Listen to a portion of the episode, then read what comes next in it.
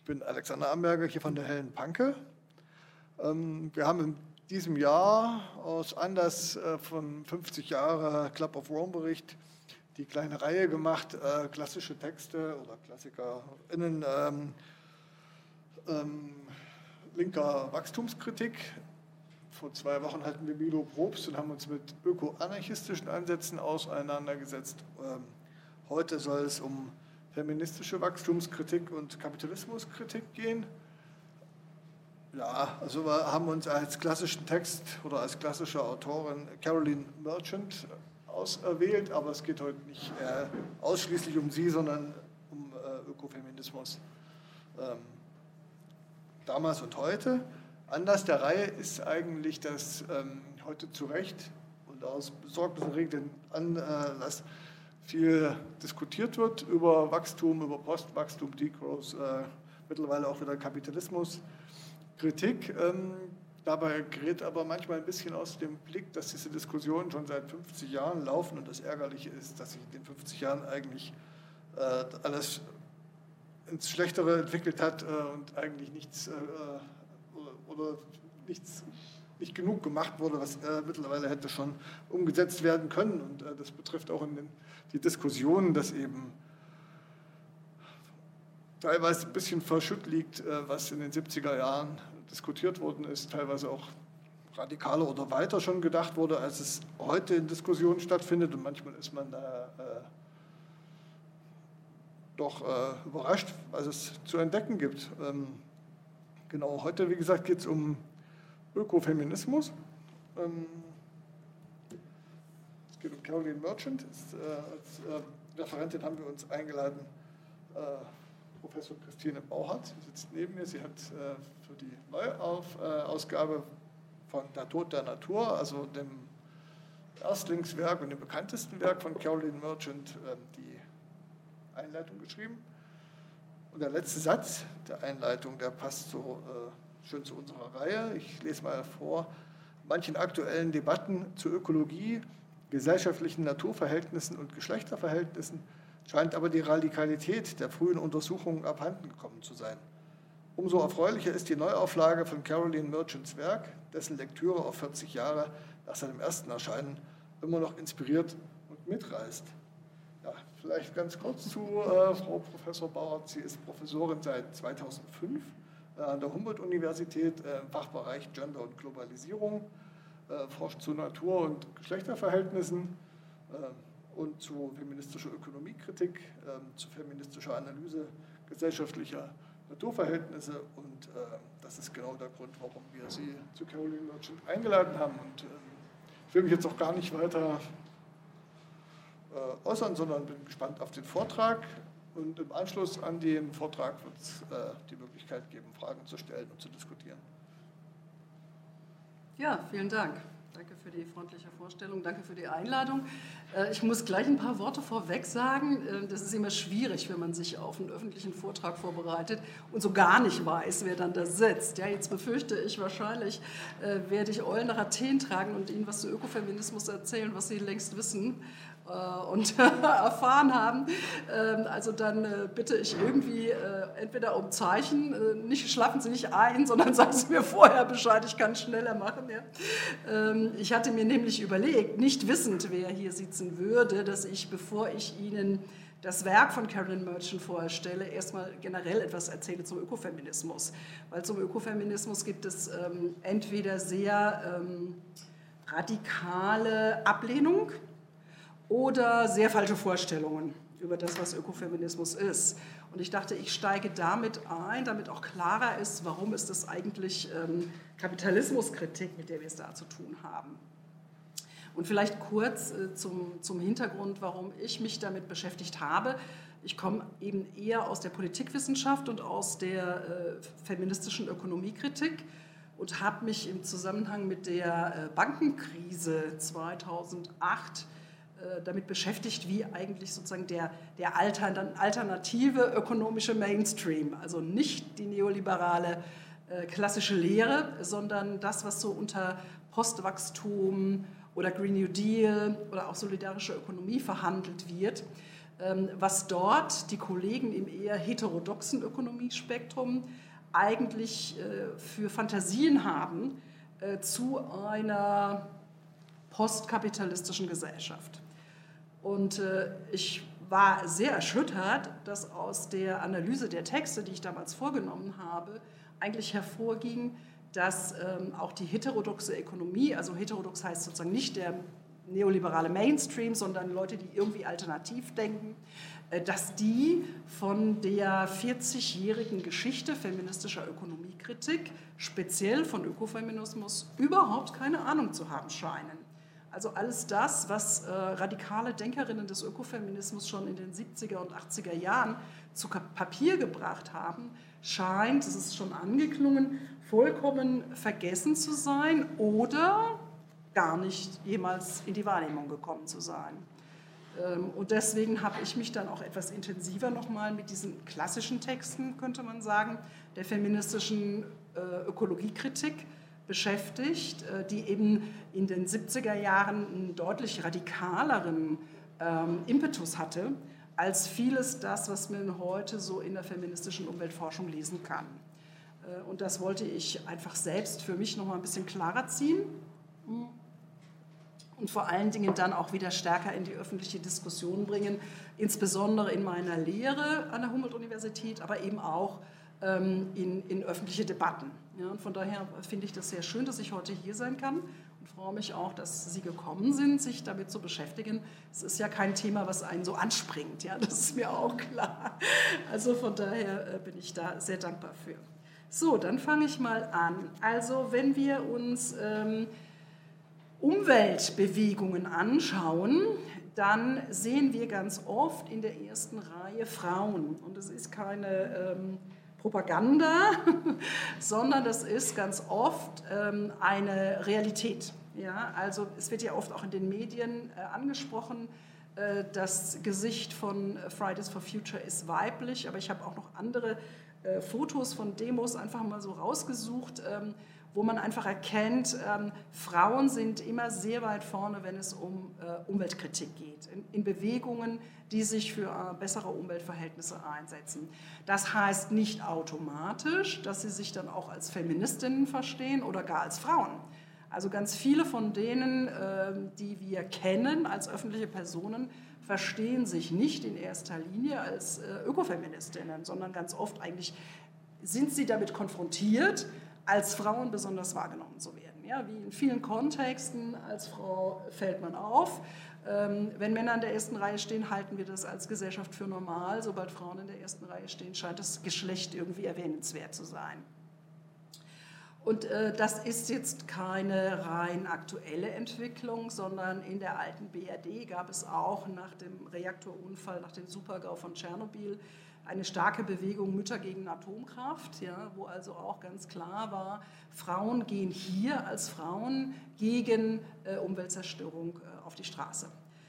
Und äh, jetzt kann man ja fragen, hat es irgendetwas damit zu tun, dass Frauen irgendwie der Natur näher sind oder sich mehr verantwortlich fühlen für die Natur? Ähm, und das führt uns äh, zu der Frage, gibt es denn überhaupt so etwas wie eine natürliche Ordnung im Zusammenhang mit Geschlecht?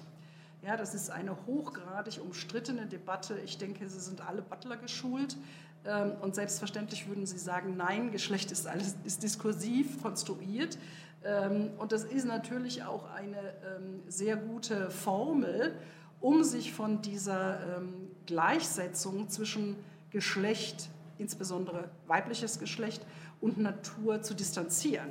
Ja, weil die äh, Assoziation von Natur und Weiblichkeit eben eine sehr lange Geschichte hat, die wir alle in unserem quasi historischen Rucksack mit uns herumtragen. Eine Philosophin, Bonnie Mann, hat es mal so beschrieben, ähm, Feministinnen, die sich mit Natur beschäftigen, die haben wie einen Mühlstein um den Hals. Ja, also es ist eine, eine Last, eine sehr schwere Last, die einen fast erstickt, wenn man sich aus feministisch-emanzipatorischer Perspektive mit gesellschaftlichen Naturverhältnissen beschäftigen will. Eben weil diese Identifikation von Frau und Natur ähm, so eine lange Geschichte hat. Und Carolyn Merchant hat sich genau mit dieser Frage eben sehr intensiv beschäftigt. Ähm, wir haben ganz oft die Situation, dass Symbolisierungen äh, von Frauen mit Natur ähm, stattfinden in unterschiedlichen Kulturen, in unterschiedlichen historischen Kontexten. Und ich habe mal so ein paar Bilder zusammengetragen für äh, Figurationen, Symbolisierungen von Wasser. Wasser als das lebensspendende Element. Äh, es gibt viele Göttinnen des Wassers. Äh, in der afrikanischen Kultur werden Göttinnen angerufen, damit es regnet. Ja, und es gibt eben sehr unterschiedliche Geschichten zu dieser Identifikation von Frauen mit Lebensspenden. Ja, und, und darum geht es eigentlich genau bei dieser Assoziation äh, von, von Frau und Natur. Gleichzeitig äh, kann man sagen, dass es historisch durchaus Ambivalenzen sind, die das Verhältnis von Frauen und Natur auszeichnen und auch im Mythos durchaus diese Ambivalenz zur Sprache kommt. Ja? Also zum einen haben Sie hier die, die Lorelei ganz oben. Ja? Die Lorelei ist ein Felsen im Rhein, äh, der ähm, so steht, dass sich da Strudel und gefährliche Strömungen entwickeln. Und es gab deshalb sehr oft Schiffsunfälle. Ähm, und die Symbolisierung dazu ist, da oben auf dem Fels sitzt eine schöne Frau und die singt und die verführt die armen Männer da unten und weil sie so schön singt, donnern die da gegen den Felsen und äh, gehen unter. Ja? Also sozusagen Frauen einerseits als Verführerinnen, aber andererseits auch die, als diejenigen, die die Katastrophe bringen sozusagen. Ja? Ganz ähnlich ähm, hier Odysseus, ja? also sozusagen auch in der Anrufung von äh, Horkheimer und Adorno. Furchtbares hat die Menschheit sich angetan. Ja? Also der, der Odysseus, der sich an den Mast ketten muss, um der Verführung der Sirenen, der Verführung nicht folgen zu müssen. Ja, also die sind so stark und wollen ihn eigentlich äh, von seinem Ziel abbringen und es wäre sein Verderben, wenn er diesen äh, Sirenengesängen folgen würde. Ja? Und er muss sozusagen, er muss sich zwingen und muss sich zähmen und muss sich an den, an den Pfahl binden, an den, an den ähm, na, wie heißt es, ähm, an den Mast, danke, an den Mast binden, äh, damit er äh, eben dieser äh, Verführung widerstehen kann. Also da, da liegt ja sehr stark, ein sehr starker Zwang darunter, damit ist damit verbunden.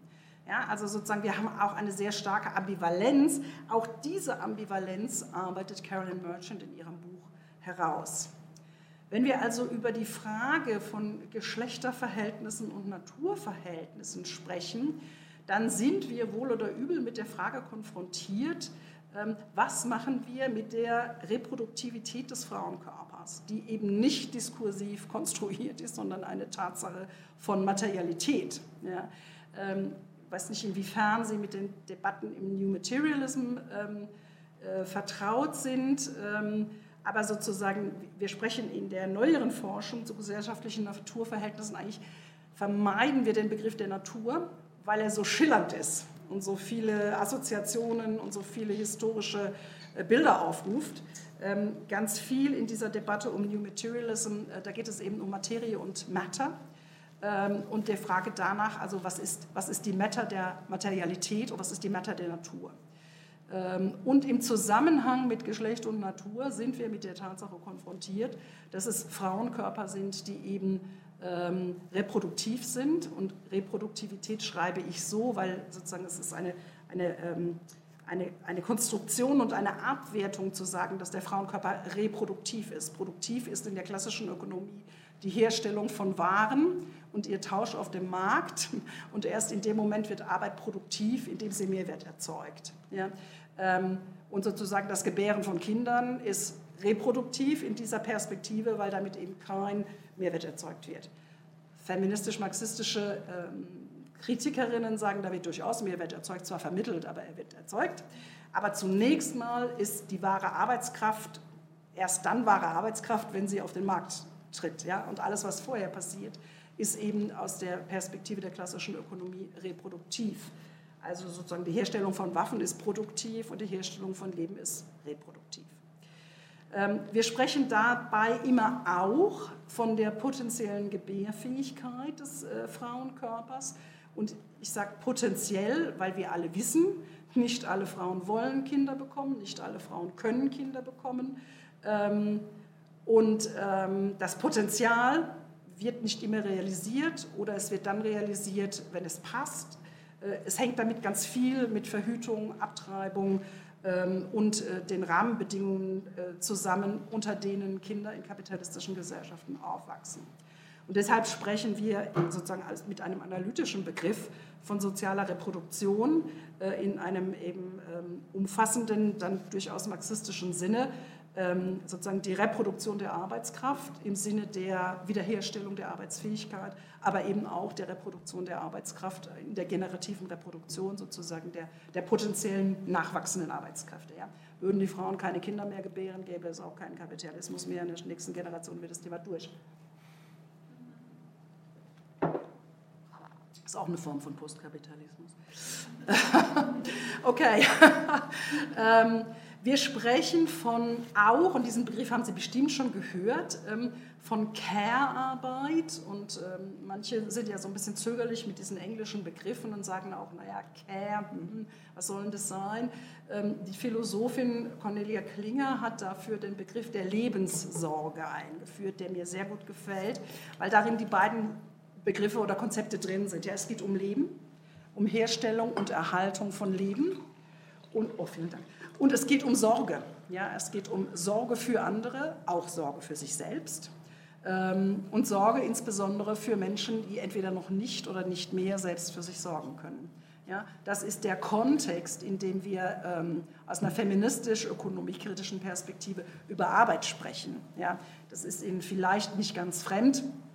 Ähm, dass aus einer feministisch-ökonomischen Perspektive eben als Arbeit nicht nur Lohnarbeit, die entlohnt und über den Markt vermittelt verrichtet wird, sondern eben sämtliche Arbeit, die zur Subsistenz äh, beiträgt und notwendig ist. Und unter, diese, unter diesen Begriff der Lebenssorge fallen eben sowohl bezahlte als auch unbezahlte Arbeit. Ja. Also Sie dürfen nicht den Fehler machen, zu denken, Care-Arbeit ist eben alles das, was Hausarbeit ist. Ähm, das ist, gehört dazu. Aber es gibt eben auch den großen Sektor bezahlter Care-Arbeit. Das haben wir alle leidvoll erfahren äh, in den letzten zwei Jahren im Zusammenhang mit der Corona-Pandemie. Ähm, äh, ähm, die Care-Arbeit, die dort in den Krankenhäusern verrichtet wurde, war auf einmal systemrelevant. Sonst kannten wir den Begriff ja nur aus dem kapitalistischen Bankensystem. Ja? Also systemrelevant war diese Arbeit. Warum war sie? Weil sie lebensrelevant eigentlich ist. Ja? Ich hasse diesen Begriff systemrelevant. Er ist lebensrelevant. Ja? So, und wir haben diese Art von Arbeit. Es ist also eine, eine systematische Unterscheidung. Ja? Also es ist nicht die, der Entgegensetz, die Entgegensetzung zwischen Erwerbsarbeit und Hausarbeit, sondern es ist die Unterscheidung dessen, was da phänomenologisch inhaltlich passiert. Ja? Ähm, ähm, Im Bereich der Care-Arbeit geht es vor allen Dingen um die Arbeit mit Menschen. Ja? Das kann eben im Bereich äh, von der Betreuung und Erziehung von Kleinkindern sein, das kann im Bereich von Bildung und Erziehung sein und es kann eben auch im Feld der Verantwortungsübernahme von kranken, dauerhaft oder temporär kranken Menschen sein, bis hin zur Begleitung im Sterben und äh, der, ähm, ja, der, der, der Präsenz für einen sterbenden Menschen. Wir haben sozusagen mit dem, mit dem gesamten Lebenszyklus äh, unserer, ähm, unseres, unserer Existenz eigentlich zu tun. So, wenn man jetzt Care aus einer feministischen Perspektive anguckt, dann, wenn Sie sich die Texte daraufhin anschauen oder vielleicht auch zukünftig etwas ähm, informierter lesen, dann werden Sie den Begriff soziale Reproduktion vor allen Dingen in Ansätzen marxistisch-feministischer Analysen finden. Da wird dann von sozialer Reproduktion vor allen Dingen unter der Perspektive von Ausbeutung gesprochen, ja? also in einem ähm, in sowohl kapitalistischen Verhältnissen als auch in patriarchalen Verhältnissen. Ja? Ähm, also die Aneignung von Frauenarbeit findet dort einerseits auf dem Erwerbsarbeitsmarkt statt, nämlich in unbezahlten oder schlecht bezahlten, minder bewerteten Beschäftigungsverhältnissen oder eben in patriarchalen Verhältnissen, die eben das sicherstellen, dass die Haus- und Versorgungsarbeit ähm, dauerhaft von Frauen verrichtet wird. Ja, man kann auch die Global Care Chain, also die Verlagerung von Haus- und Versorgungsarbeit auf migrantische Frauen oder so im Status niedriger stehende Frauen, auch genau als so etwas verstehen. Ja. Also wir, haben ja, wir sind ja mit der Situation konfrontiert, dass ähm, Care-Arbeit nicht zwischen den Geschlechtern verteilt wird, sondern zwischen unterschiedlich statushohen Frauen. Ja, also von daher haben wir die, die Aneignung von Frauenarbeit, an der ändert sich nichts. Ja, sozusagen. Es, ist, es bleibt auf der Ebene der symbolischen Ordnung ähm, ähm, weibliche Arbeit. Ja. Ähm, und die Perspektive in dieser Blickrichtung ist dann vor allen Dingen zielt auf Abschaffung von sozialer Reproduktionsarbeit, vor allen Dingen durch Rationalisierung und Technisierung. Also wir wollen diesen ganzen Kram loswerden. Ja. Ähm, und das ist sehr oft auch eine frühe ökofeministische Position, die vor allen Dingen eben den Wert oder den, den, den, das Augenmerk darauf legt, dass wir es hier mit Herrschaftsverhältnissen zu tun haben, ähm, wo Herrschende über Unterworfene herrschen. Ja.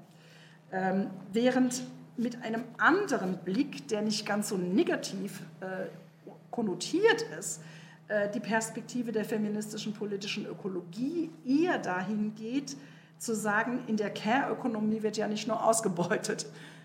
Äh, und man muss es vielleicht auch nicht als Care-Ökonomie bezeichnen, sondern man könnte es vielleicht auch als die Arbeit bezeichnen, die Wohlstand schafft, ja, die Well-Being. Und Mary Meller, eine Ökofeministin, hat es äh, so geschrieben, also Wealth, schreibt man ja eigentlich anders im Englischen, ja, Wohlstand schaffend. Und sie schreibt es Wealth wie Well-Being, ja? also das Schaffen von Wohlergehen, von gutem Leben. Ähm, und darum geht es ja auch. Ja? In, in Care-Beziehungen geht es, in gelingenden Care-Beziehungen geht es um zwischenmenschlichen Austausch, geht es um Verständnis und Kommunikation. Ähm, äh, eine feministische Ökonomin hat mal einen Aufsatz geschrieben mit dem Titel Holding Hands at Midnight. Ja? also bei einem Kind am, oder bei einem kranken Menschen am, am, Bett zu sitzen und da zu sein, ja, einem Menschen, der stirbt, äh, Präsenz zu zeigen. Ähm, das ist ja jetzt nicht nur Ausbeutung, sondern das ist auch Sinnstiftung. Ja. Also diese Doppeldeutigkeit äh, von Care ist eben, muss man auf jeden Fall im Blick behalten. Es geht hier um körperbezogene und emotionale Beziehungen, in denen Macht nicht abwesend ist, ja, sondern im Gegenteil sehr präsent ist weil wir es mit stark asymmetrischen Beziehungen zu tun haben. Ja. Im Normalfall ist die Person, die Care gibt, in einer autonomeren Position als die Person, die Care empfängt. Ja. Ähm, das ist verhandelbar, das muss nicht so sein, aber zunächst mal ist es eine asymmetrische Beziehung. Ja. Die Asymmetrie und die Machtverhältnisse drücken sich aber anders aus als in einem Ausbeutungsverhältnis. Und entsprechend ist da die Perspektive nicht die Abschaffung dieser Arbeit, sondern die Verbesserung der Arbeitsbeziehungen. Ja, der Arbeitsbedingungen, pardon. Also die Verbesserung der Arbeitsbedingungen, unter denen diese Arbeit verrichtet wird. Ja. Und entsprechend sind äh, die Kämpfe in den äh, Krankenhäusern, äh, die letzten Sorgekämpfe, ja nicht in erster Linie Kämpfe gewesen, die auf die ähm, Erhöhung der Einkommen abgezielt haben, sondern auf die Verbesserung der Stellenkontingente, ja, um mehr Zeit zu haben für die bedürftigen Menschen, die zu pflegen sind. Also das sind unterschiedliche Perspektiven, wenn Sie so wollen, die man beide im Blick haben muss, wenn es um Care-Arbeit geht. Ja um nicht in so eine Romantisierung zu verfallen, ach Gott, ist das alles so hübsch ja, und so toll, aber auch um nicht nur sozusagen den Ausbeutungs- und äh, Aneignungsaspekt äh, zu sehen. Und eigentlich versuchen wir im Ökofeminismus beide Perspektiven immer im Blick zu haben. Ja? Sozusagen den, den Ausbeutungspart und den, ähm, den, den Wellbeing-Part, den, den Wohlergehenspart. Ähm, also von, für beide Perspektiven ist, die, ist, beiden Perspektiven ist gemeinsam, dass Care-Arbeit eben empirisch und symbolisch feminisiert ist. Empirisch heißt, dass es tatsächlich Frauen sind, die diese Arbeit sehr viel häufiger machen als Männer. Das haben wir leider auch in der Pandemie vorgeführt bekommen, sehr empirisch. Und symbolisch feminisiert heißt, dass es eine sehr starke Identifikation von Care-Verantwortung ähm, an, an Frauen delegiert wird über die symbolische Ordnung, die eben mit dieser Reproduktivität des Frauenkörpers zu tun hat. Das heißt, heißt, gar nicht, dass empirische Frauen, ob die Kinder haben oder nicht, ist total egal, ja, sondern alle Frauen wird aufgrund ihrer potenziellen Gebärfähigkeit diese quasi Naturnähe zugeschrieben und unterstellt. Ja. Und, und das ist eben auch ein, ein Herrschaftsverhältnis. Entsprechend nutzen wir in der feministischen äh, Ökonomie Kritik die Kategorie Care-Arbeit als eine Strukturkategorie, Also eben nicht nur die Kategorie Klasse als strukturierende Gesellschaftskategorie, sondern die Kategorie Arbeit in Care-Verhältnissen, um den Kapitalismus zu analysieren und um auch postkapitalistische Perspektiven zu entwickeln. So, das ist äh, im sozusagen weitesten Sinne ein Verständnis von Ökofeminismus, der weggeht von dieser Idee, irgendwie Frauen und Natur, da gibt es irgendwie so eine geheime Verbindung. Ja? Ähm, und ich wollte das nochmal zusammenfassen mit einem Zitat der bereits genannten Mary Meller. Die ökofeministische politische Ökonomie sieht einen Zusammenhang zwischen der Ausbeutung der Frauenarbeit und der Ausbeutung der ökologischen Ressourcen.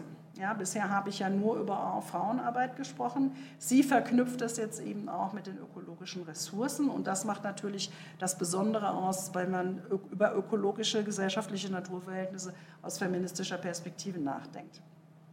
Und sie sagt weiter, sowohl Frauen als auch die Umwelt sind in ihrer Position innerhalb der formellen Wirtschaft, also der, das, was wir als Wirtschaft bezeichnen, die Wertschöpfung, die Kapitalakkumulation, sie sind marginalisiert. Wie Ökonomen seit langem in der Theorie, aber oft nicht in der Praxis erkannt haben, betrachtet das Wirtschaftssystem die Umwelt oft als eine freie, ausbeutbare Ressource, während es einen Großteil des Lebens und der Arbeit von Frauen ignoriert oder unterbewertet. Ja. Entsprechend wird im Ökofeminismus eine Parallelsetzung gemacht zwischen der Ausbeutung der natürlichen Ressourcen im Kapitalismus und der Ausbeutung und Aneignung von Frauenarbeit als eine quasi natürliche Ressource. Ja. Das, das, da springen praktisch beide Debatten zusammen, die Ökologiedebatte und die feministische Debatte. So, das alles hat nichts mit Essentialismus zu tun. Und das ist immer der große Vorwurf, der im Raum steht, wenn der Begriff Ökofeminismus genannt wird. Ja, also meistens sagen Leute, so Ökofeminismus, no way, will ich nichts von hören, ist essentialistisch, sagt, Frauen seien identisch mit Natur. Ja, das sagt der Ökofeminismus nicht. Und alles das, was ich jetzt gerade gesagt habe, sollte Ihnen das eigentlich vor Augen führen. Das war der Sinn der Sache. Ähm, wir haben es hier mit einer Debatte zu tun, die sich eben kritisch mit der Frage beschäftigt, wie kommt es eigentlich zu dieser Analogiebildung von Frauen und Natur. Ja. Ähm, und das hat eben nichts mit Essentialismus zu tun. Essentialismus heißt, es gibt so etwas quasi Natürliches, Unveränderliches, Kulturübergreifendes, äh, Zeitüberdauerndes, was das ewig Weibliche sozusagen definiert. Ja. Äh, und genau darum geht es nicht. Ja, es geht darum zu verstehen, wie sind eigentlich diese Zusammenhänge ähm, auch historisch gewachsen ähm, und äh, wie muss man eigentlich äh, diesen Konnex zwischen Frauen und Natur ähm, in diesem Fall jetzt mal dekonstruieren. Im Ökofeminismus haben Sie ähm, diese Darstellung ganz oft, die kommt von Veronika Benoll-Thompson und Maria Mies beides Vertreterinnen der deutschsprachigen ökofeministischen Debatte. Die sprechen hier von, äh, von der Eisbergökonomie. Also die sichtbare Ökonomie, die ist wie bei einem Eisberg, das Achtel, was über dem Wasser schwimmt sozusagen. Und sieben Achtel ist das, was man nicht sieht. Ja? Und die sagen, die sichtbare Ökonomie, das ist das, was wir kennen und das, was wir normalerweise als Ökonomie bezeichnen, nämlich das Verhältnis von Kapital und Lohnarbeit. Und alles das, was den den Unterbau sozusagen dieser Ökonomie ausmacht, die sogenannte unsichtbare Ökonomie. Das beginnt mit der Natur, mit den Kolonien, der Ausbeutung der Kolonien im Süden und im Osten, mit der Hausarbeit, Subsistenzarbeit von Bauern und Bäuerinnen und Handwerkern und dem großen Sektor von Heimarbeit, Teilzeitarbeit, Kinderarbeit. Die packen hier Prostitution drunter, das muss man vielleicht nicht unbedingt tun, aber äh, das ist sozusagen die Darstellung, äh, die Sie bringen von einem Blick, der das Ganze der Ökonomie im Blick hat. Ja. Und ganz interessanterweise findet man eine ganz ähnliche Darstellung ähm, bei, oh lala, wo ist meine, oh, da ist mir eine Folie abhanden gekommen. Sie finden sowas ganz Ähnliches äh, bei Gibson Graham ähm, zu Postkapitalismus. Die haben eine ganz ähnliche Darstellung, gelten als Poststrukturalistinnen und haben aber fast die identische Darstellung von dieser Eisbergökonomie. Schade, habe ich reingefügt, ist irgendwie verloren gegangen anscheinend bei der Umformung ins PDF. Aber wenn Sie da reingucken, The Post-Capitalist Economy äh, bei Gibson Graham, da finden Sie das genauso. Ökofeminismus hat ganz viel mit Aktivismus zu tun. Ich habe ja jetzt ziemlich viel Theorie referiert, ähm, aber Ökofeminismus ist vor allen Dingen ähm, Aktivismus. Ja. Und äh, die erste, historisch erste Aktion, die oft so genannt wird als ähm, ökofeministische Aktion, war 1980 The Women's Pentagon Action. Und da sieht man schon, dass die ersten äh, ökofeministischen Bewegungen ganz viel mit Antimilitarismus zu tun hatten. Ja, die haben hier am Pentagon äh, einen riesen Aufmarsch gestartet und haben hier auf dem einen Bild kann man es sehen rechts so eine Art Spinnennetz oder gestrickt oder gewebt oder wie auch immer, um ähm, das Pentagon damit praktisch einzuzäunen. Und viele der, der ersten ökofeministischen Aktionen waren Besetzungen von Militärgeländen oder von, ähm, von Gebieten, die zu solchen erklärt werden sollten. Also es wird, wurde schon sehr früh ein Zusammenhang hergestellt zwischen Kapitalismus einerseits und äh, Militarismus andererseits. Der heutige Aktivismus ähm, richtet sich ganz oft, ähm, zumindest hier habe ich ein Beispiel aus den USA, gegen tatsächliche Abholzungs- und äh, Zerstörungsmaßnahmen ich meine, das haben wir in Deutschland auch äh, mit dem Hambacher Forst gehabt zumindest. Ähm, hier geht es um den Schutz der Redwoods. Oftmals sind es ähm, Camps, die versuchen, so die letzten äh, Naturreservate, ähm, bin ich geneigt zu sagen, äh, vor den Baggern oder vor den Sägen zu retten. Und diese, dieses Camp zum Beispiel versteht sich explizit als Women's and Trans Action Camps. Ja? Also wo auch nochmal klar ist, das sind keine essentialistischen, äh, auf Frauenkörper basierenden Aktivitäten, sondern es sind ähm, vor allen Dingen auf natürliche Verhältnisse und den Schutz von Natur ausgerichtete Bewegungen. Und dann wollte ich noch was ähm, sagen zu ebenfalls dem Vorwurf, der dem Ökofeminismus auch ganz oft entgegengebracht wird, es sei so eine weiße Mittelschichtsveranstaltung.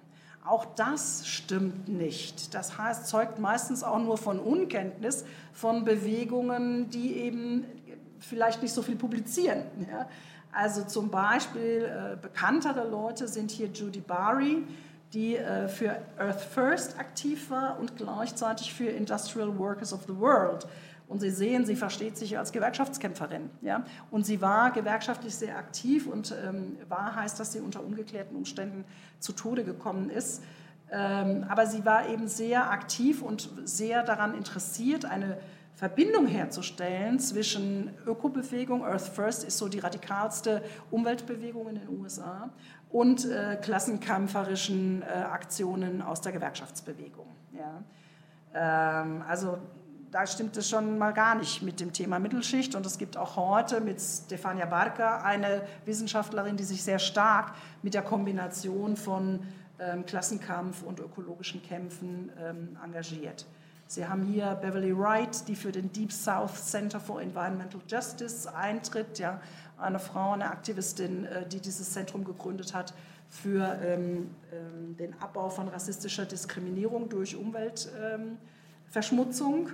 Und ich habe auch noch eine Frau, eine Repräsentantin einer ähm, Native American Organisation hier mit reingebracht, Jessie Deerin Water, äh, Native Americans for a Clean Environment. Ja, auch hier ganz stark sind äh, indigene Gruppen sowohl in den USA als auch in, der, in Kanada aktiv für den Schutz äh, der Umwelt. Ja. Also auch da wäre mir ganz wichtig, dass dieser sozusagen der, einerseits der Essentialismusvorwurf und andererseits der Vorwurf, das ist weißer Mittelschichtsmist, ähm, entkräftet wird, indem man genauer hinschaut. So, und jetzt komme ich endlich zu Carolyn Merchant. Jetzt muss ich eine kurze Pause machen. Ich habe mich entschlossen, dass ich Ihnen nicht das Buch nacherzähle, das geht gar nicht. Ich will Ihnen ein bisschen Lust machen, da mal reinzuschauen. Es hat Längen, also ich würde jetzt nicht sagen, dass es das tollste Buch ist, was je geschrieben wurde, aber ähm, es, ist, äh, es ist wirklich erstaunlich in seiner Sprache und auch in seiner Radikalität, muss man schon sagen. Also sie ist da richtig rangegangen. Ja. Hat sich nicht nur Freunde gemacht. Ja. Also sie ist 1936 in Rochester in New York geboren Ihre ähm, sozusagen wissenschaftliche Bezeichnung ist Wissenschaftshistorikerin.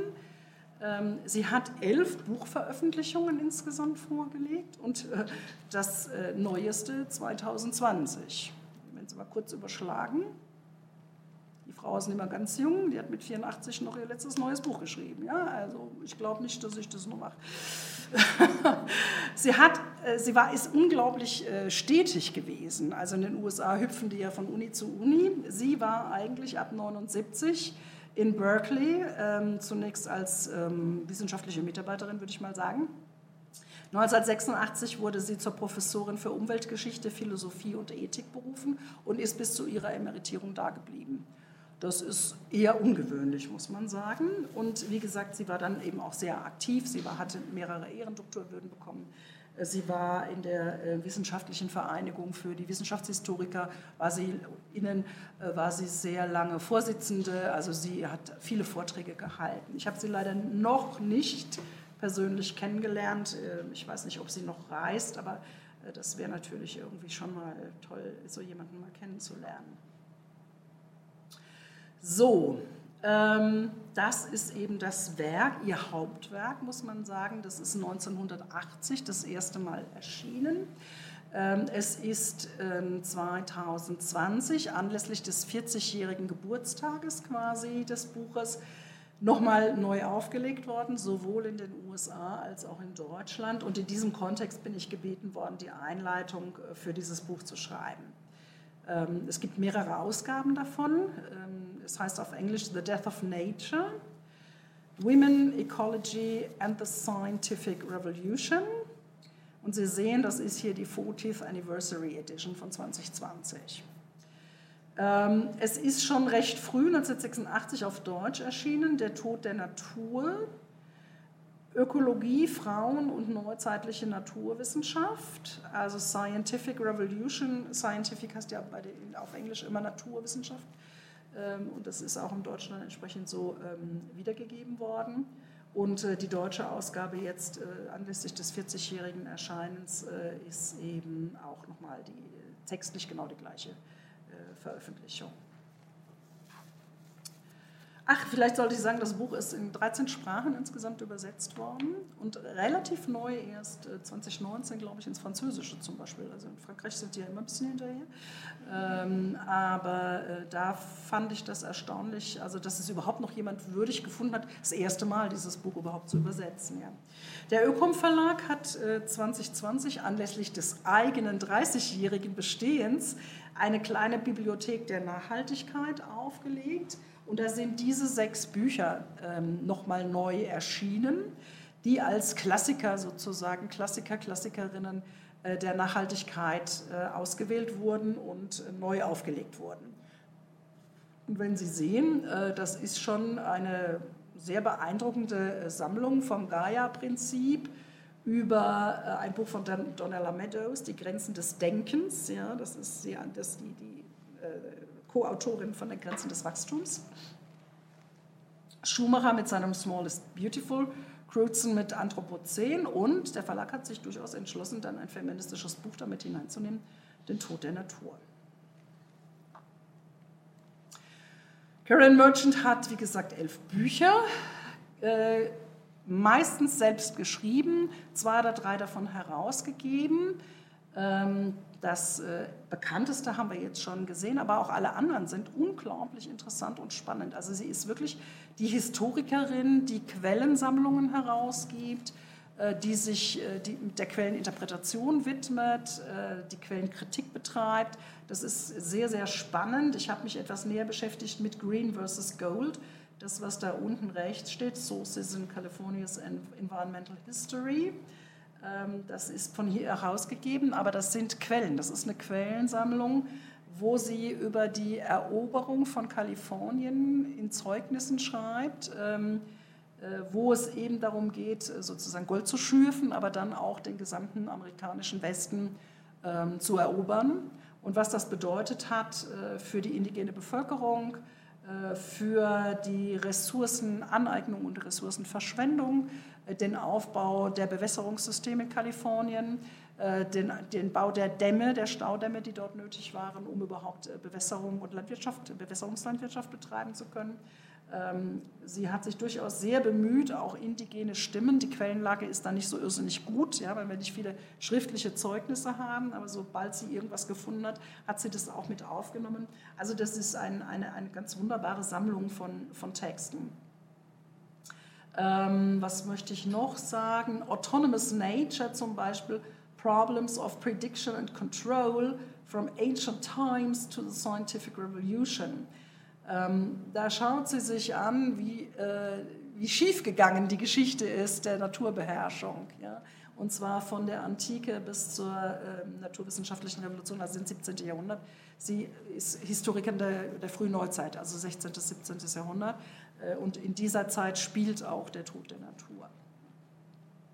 Also ähm, ganz äh, sozusagen eine, eine New Materialist avant la lettre. Ja? Also sie hat schon immer eine Materialitätsgeschichte geschrieben, die sie immer auch mit Mentalitätsgeschichte verbunden hat. Ähm, Ecological Revolutions, Nature, Gender and Science in New England. Also sie hat sich immer wieder auch mit Genderfragen beschäftigt. Da geht es um die Kolonisierung und Unterwerfung Neuenglands.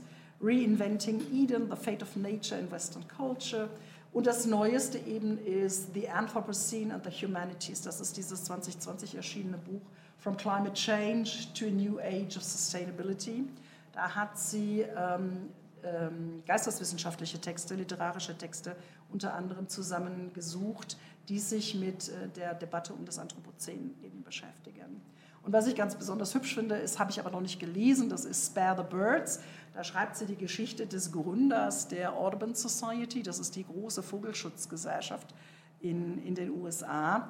Und da schreibt sie darüber, wie er sich, also diese Vogelschutz, äh, die Gründung dieser Vogelschutzgesellschaft, sich verbündet hat mit äh, ökologisch orientierten Frauen, die dagegen waren, dass man Vögel tötet, um ihre Federn zu klauen, um damit Frauenhüte zu schmücken.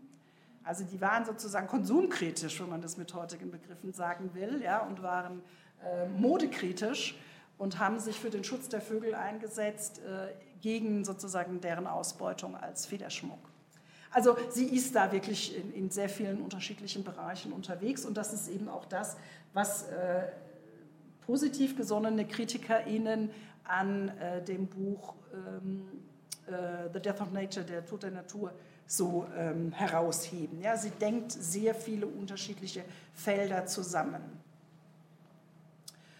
Ähm, konkret geht es ihr darum zu sagen, das Geschlechterverhältnis ist ein Herrschaftsverhältnis und zwar nicht nur ein materielles Ausbeutungsverhältnis, sondern es ist auch ein Verhältnis ähm, der Denkweisen.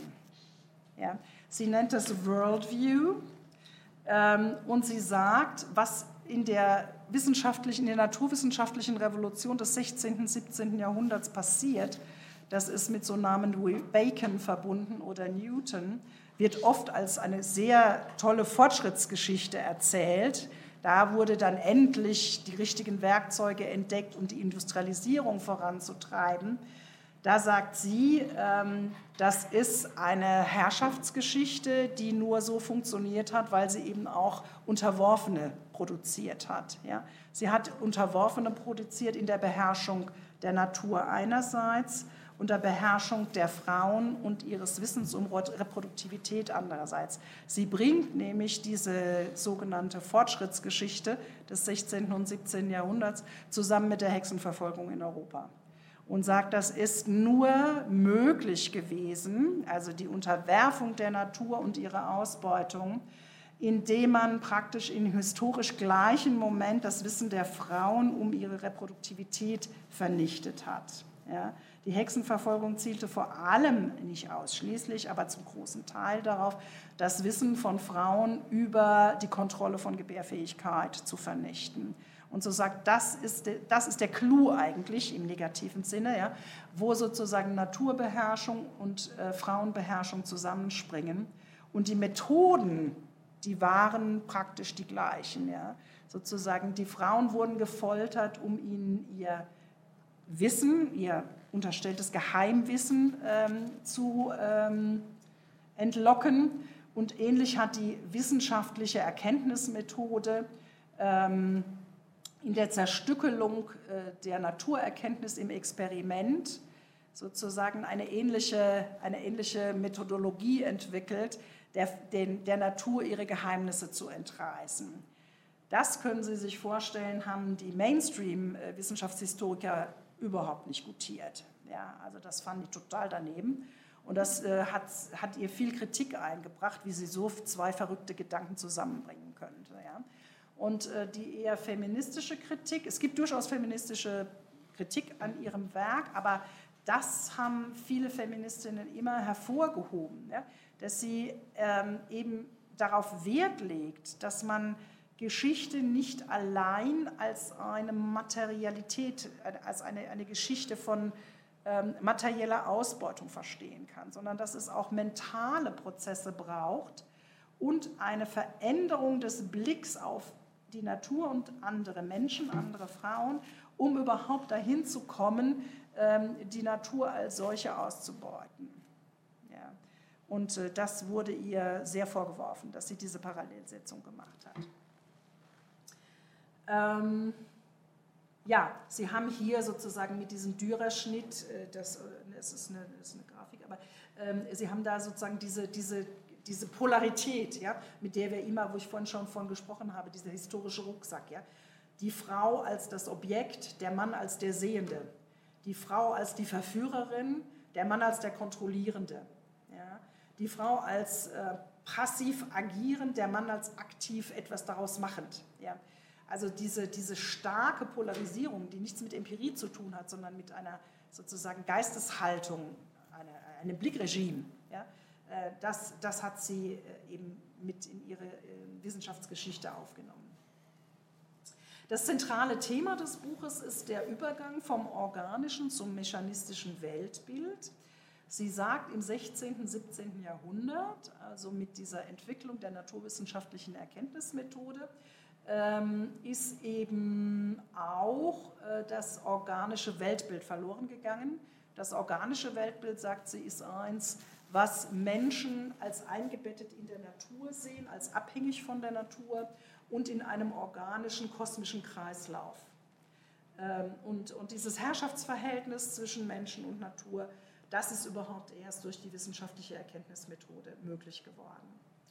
Das ist ihr zum Beispiel von feministischer Seite sehr stark vorgeworfen worden, dass sie da idealisieren würde, dass sie sozusagen die, vor, ähm, äh, die, die, die, Zeit vor dem 16., und 17. Jahrhundert, da sind wir ja noch vor der Aufklärung, ja, wir sind in der frühen Neuzeit, ähm, dass sie diese Zeit davor, Mittelalter oder auch Antike, zu stark idealisieren würde im Hinblick auf dieses Organistische äh, und diese, diese Einheitlichkeit. Ja? Also ein, andere Althistorikerinnen sagen dann, naja, wenn man sich bei Aristoteles genauer anschaut, gibt es auch da ein Herrschaftsverhältnis zwischen Menschen und Natur. Ähm, und äh, sie bezieht sich vor allen Dingen auf die Alchemisten des Mittelalters. Ehrlich gesagt, ich bin keine Historikerin, ich kann es überhaupt nicht beurteilen. Ja? Ich kann nur sagen, was sie schreibt und was andere wiederum sagen, was sie als sehr stark idealisierend darstellt. Das braucht sie natürlich, um zu sagen, was ist denn im 16. und 17. Jahrhundert passiert, damit das zum Beispiel äh, die Kolonisierung vorangetrieben hat. Also dass wir zum Beispiel auch total vergessen, dass die ähm, ökofeministische Perspektive immer davon ausgegangen ist, dass die Kolonialisierung dem Kapitalismus in Europa vorausgegangen ist. Ja, also es ist keine, es ist keine Kapitalismusgeschichte, es ist eine Kolonialgeschichte, ja, die immer davon ausgegangen ist, ähm, die Unterwerfung der Natur bedeutet die Unterwerfung der Kolonien, bedeutet die Unterwerfung der Bevölkerung in den Kolonien. Und das hat die Reichtümer geschaffen, die dem Industriekapitalismus in Europa überhaupt erst den Auftritt gegeben haben. Ähm, das haben viele Ökonom, äh, äh, Ökofeministinnen gesagt, bevor es Mainstream war. Das hat aber keiner so richtig wahrgenommen. Okay, also, aber diese These sozusagen, das ist das Zentrale, das muss man wissen, wenn man sonst nichts weiß von Carolyn Merchant. Für sie ist der Knaller sozusagen in der Geschichte der ähm, kapitalistischen, der, der, der, der kolonialen Unterwerfung, der kapitalistischen Entwicklung, der Übergang vom organischen zum mechanistischen Weltbild. So, und ähm, Ich wollte Ihnen nur ganz kurz sozusagen einen Einblick geben über die Themen. Das kann man nicht referieren, das ist sehr quellenreich. Ja. Wie gesagt, es hat Längen. Ja. Man kann auch manches überblättern und dann wieder ein neues Kapitel lesen. Ähm, also sie schreibt zum Beispiel äh, in, in, ab Seite 43 über die Weiblichkeit der Natur. Aber da schreibt sie nicht, dass Frauen und Natur irgendwie identisch wären, sondern sie schreibt, wie war denn die Metaphorik? Ja? Wie war denn, ähm, welche Ideen gab es über die Natur? Zum Beispiel die Natur als Näherin oder die, die Erde als nahrungsspendende Mutter. Und weil die Erde eben als lebendiger Organismus verstanden wurde, gab es Handlungshemmungen gegen den Bergbau. Die Idee, die, also die frühesten, die ersten Versuche sozusagen, sich an Kohle oder äh, Eisenerze ranzumachen, haben viele kritisiert, weil man kann den Bauch der Mutter doch nicht einfach so aufreißen. Ja, das, da gibt es so richtig harte Texte dazu. Ne? Also da gibt es so ein Bild bei ihr, das B, wenn Sie das erkennen können, da sind so viele Baumstümpfe, in der Mitte ist so ein B, das sind so die Adern, was wir auch so nennen, die, die, die Erzadern oder die Kohleadern. Ja. Wir denken eigentlich nicht bei Kohleader, der haben Sie noch nie an, an Blutadern wahrscheinlich gedacht. Also ich vorher nicht, aber als ich das gesehen habe, dachte ich, na klar, da kommt das Wort her, weil die Idee war sozusagen, in den Körper der Erde fließen, fließt kein Blut, aber Erze. Ja? Und das sind sozusagen, das ist ein Körper, den, kann man nicht einfach irgendwie äh, aufreißen und kaputt machen. So, ja? Also das nennt sie die normative Handlungshemmung im Bergbau. Ähm, dann gibt es eine ganze Menge andere Dinge, dann erfahren Sie eine ganze Menge über, ähm, über den mittelalterlichen Hof und seine Ökologie. Und äh, da schreibt sie auch ein bisschen was, da hatten wir es vorhin kurz von utopischer Gesellschaft. Da gibt es eine ganze Menge Dinge, die man auch interessant finden kann. Was mich dann wieder interessiert hat, ist die Welt als Organismus. Ja, da beschreibt sie nochmal anhand von alten Quellen, ähm, wie diese Idee von diesem organischen Weltbild konkret ausgesehen hat. Äh, eben unter Verwendung der Originaltexte und der Originalsprachen. Und dann kommt eben dieses Kapitel zu den Frauen und Hexen. Und da äh, ist sie dann eben sehr explizit, wo sie dann eben sagt, ähm, die, die Erkenntnisproduktion über die Funktionsweise der Naturwissenschaft, die entspricht eben der, ähm, die ist von der Idee her äh, analog zur Hexenverfolgung und zur Geständniserzwingung unter Folter. Äh, und äh, das haben die Leute damals, sagt sie, durchaus gesehen. Ähm, und äh, da gab es auch viel Kritik dran. Und dann habe ich Ihnen noch ein Kapitel hervorgehoben. Das ist nochmal was von einem Rückgriff sozusagen auf das, was ich vorhin kurz ähm, theoretisch vorgetragen habe. Die Frau, heute würde man das vielleicht im Plural sagen, also Frauen in Produktion und Reproduktion, da ist sie ganz klar sozusagen feministisch-marxistisch. Da, da, ist die Sprache auch sehr eindeutig. Sie war mit einem Mann liiert, der äh, Kapitalismuskritik betrieben hat, auch als Historiker. Und sie haben sich sehr intensiv mit diesen Fragen auch ähm, kollegial und freundschaftlich auseinandergesetzt. Dann gibt es ähm, die mechanische Ordnung, Mechanismus und Macht. Das ist der Part, wo sie dann den Übergang beschreibt, wo der Organ, die organische Weltsicht abgelöst wird durch die mechanistische Weltsicht. Das hat dann mit der Einführung der Uhr zu tun und mit der Entwicklung äh, der Maschinerie. Ähm, und da sehen Sie nochmal, das ist auch ein Stich von, von äh, Albrecht Dürer, ähm, das sind die vier Hexen.